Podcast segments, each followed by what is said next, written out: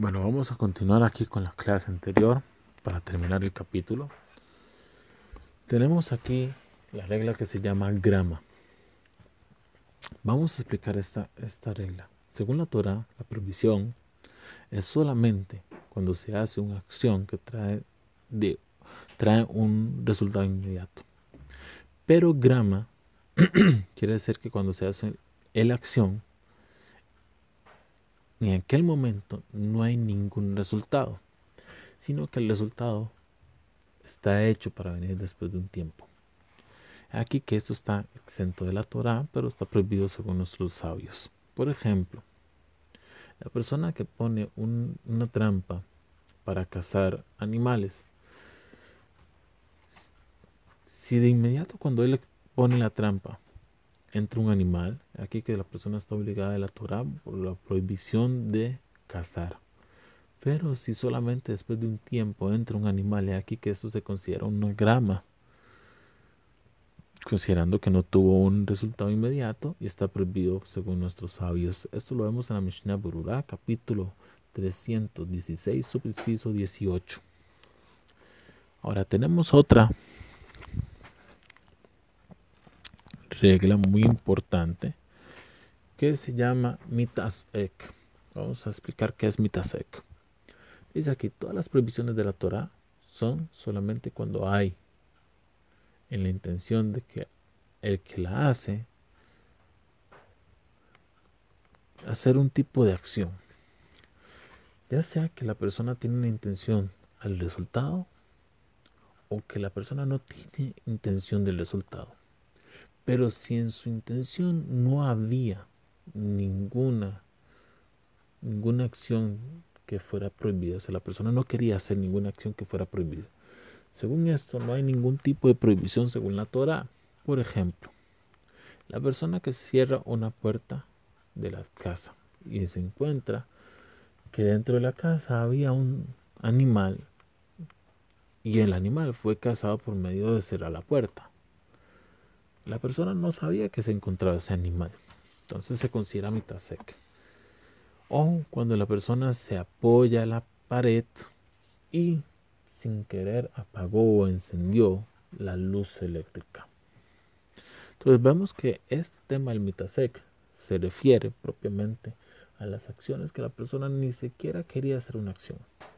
Hay acciones que la persona quiere hacer, pero no sabe que va a tener un resultado, es otra cosa. Aquí ni siquiera la acción quería hacerlo.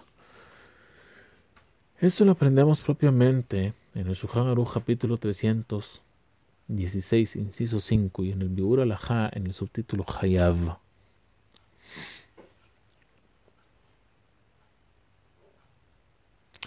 Sin embargo, también vemos que, según el libro de preguntas y respuestas de Rabbi Akiva Eiger, en Mehadurah Kama, en el inciso 8, escribió que, según su opinión, el tema del mitasek se considera también una transgresión, no como acabamos de decir, sino que también se considera una transgresión. Nada más que la Torah no puso un castigo sobre esto.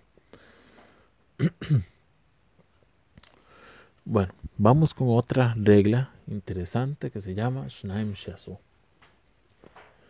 Shnaim Shasu significa dos que hicieron la melaja. Leemos dentro del libro. De la Torah no hay una obligación, sino sobre una persona que hizo la melaja, toda la melaja. Pero si dos personas hicieron la melaja juntos, no hay una obligación de la Torah, pero está prohibido la del Rabanán. Y solamente cuando la melaja, cada uno puede hacer esa misma melaja, o sea, cada uno puede hacerlo solo. Pero si lo hicieron juntos, perdón, consecuente que lo hicieron juntos, no se considera que hizo una melajá cada uno. Pero si la melajá es necesaria para dos personas, ocupa dos personas como mínimo, y cada uno no puede hacer la melajá solo, entonces los dos están obligados a traer un corbán. Considerando y después considerando que la forma de hacer la melajá es por medio de dos. Entonces vemos aquí que el concepto es así. La Torah obliga a la persona que hace una melajá esa persona tiene que hacer la melaja completa y tiene que poder hacer la melaja completa él solito, no ocupa de nadie. Pero si llegan y hacen dos personas la melaja, que uno podía hacerlo solo, entonces están exentos según la Torah, pero está prohibido de Rabanán. Ahora, hay melajot que ocupan dos personas, entonces Una persona sola no podría. Ocupan dos personas. Si la hacen las dos personas, están obligados condenados a traer un, un Esto propiamente lo aprendemos en el Abam, en el Hot Shabbat, capítulo 1, la 15 y 16. Y también en el Shuhan Aruch, en el capítulo 316, en el inciso 5. Ahora, vemos otra regla que se llama Shebut. Nos dice la regla. Está escrito en la Torah Tishbot. Esto está escrito en el Shemot capítulo 23, Pasuk 21. Está escrito, seis, días harás tus acciones y en el séptimo día descansarás. Tishbot. De esto aprendieron nuestros sabios que hay una prohibición también a las cosas que no están prohibidas propiamente la Torah. Y ellas se van a incluir dentro de las prohibiciones que se llaman Shebut. Que eso es todo lo que está prohibido rabínicamente. Y en esto hay varias formas. Vamos a explicar algunas de estas formas. Por ejemplo, las cosas que son parecidas a una prohibición de la Torah o cosas que hay en ellas la duda que tal vez la persona vaya a transgredir una prohibición propiamente de la Torah.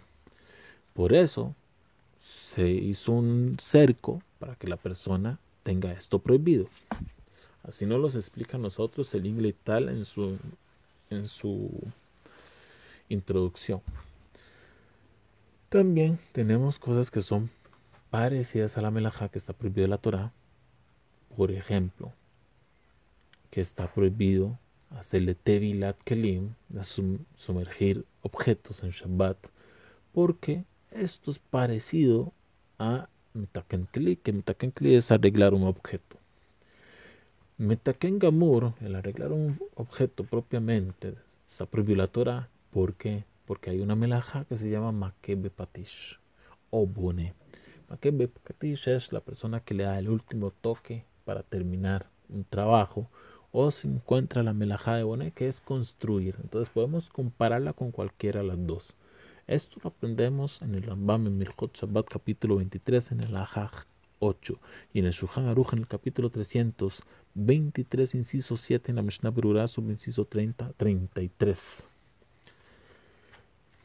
Y así mismo está, por ejemplo, hacer separación de terumot. Se sabe que había una misma de hacer terumá y masrot en Shabbat porque está haciendo un tikkun. Así lo escribe en el Rambam, propiamente en la Salahot de Shabbat, capítulo 23, alajá 9 y 14. Hay cosas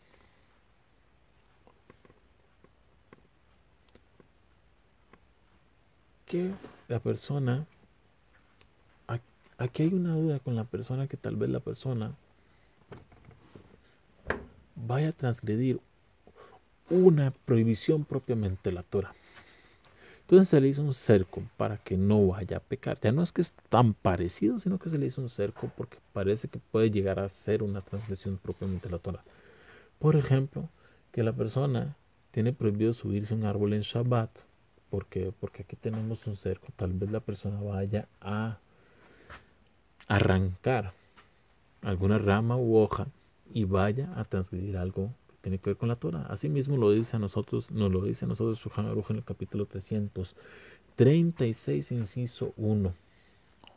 Entonces vemos que hay varios tipos de shbut, muy interesante, que hay que saberlos, todos son prohibiciones de Rabanán, ¿sí?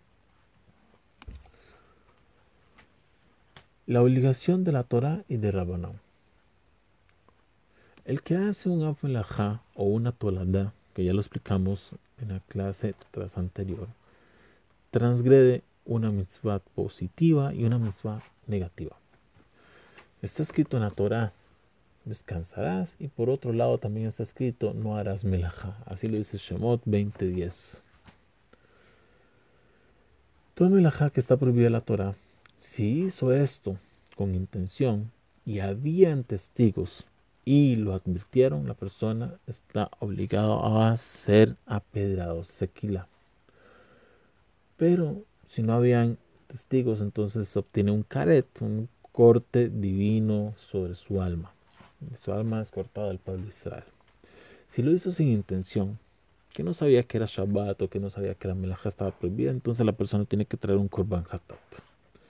Las cosas que están prohibidas de, de forma rabínica, hay veces que la persona tiene un castigo de latigazos por rebelarse. Por ejemplo, cuando la persona lo hace con intención, lo hace por transgredir. Y hay veces que la persona no tiene ningún tipo de castigo.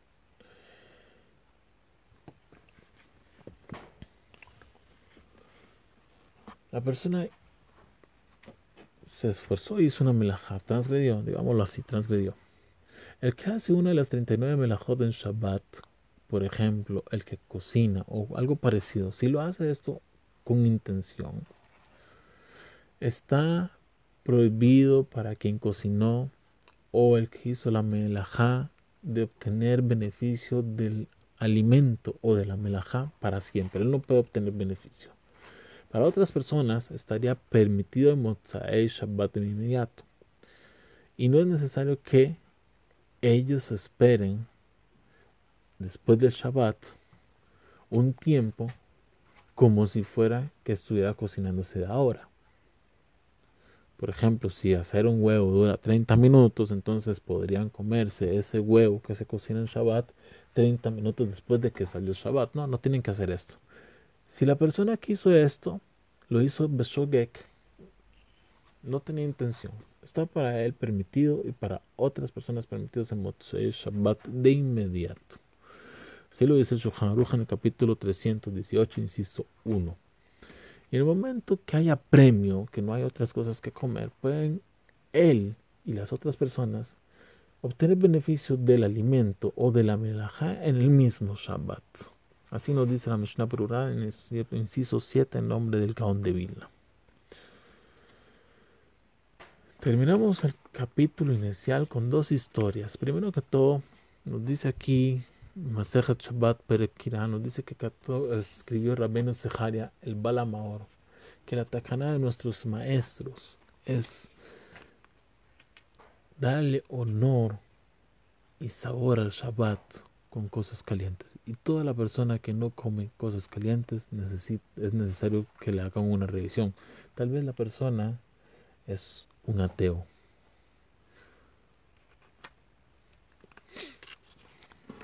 Muy interesante este tema porque es que esto propiamente se genera por una por una historia que hubo con los apicoroisim que decían que no se podía tener fuego en Shabbat, pero los sabios decían que no se podía encender fuego nuevo, pero un fuego viejo antes de Shabbat podía seguir encendido en Shabbat.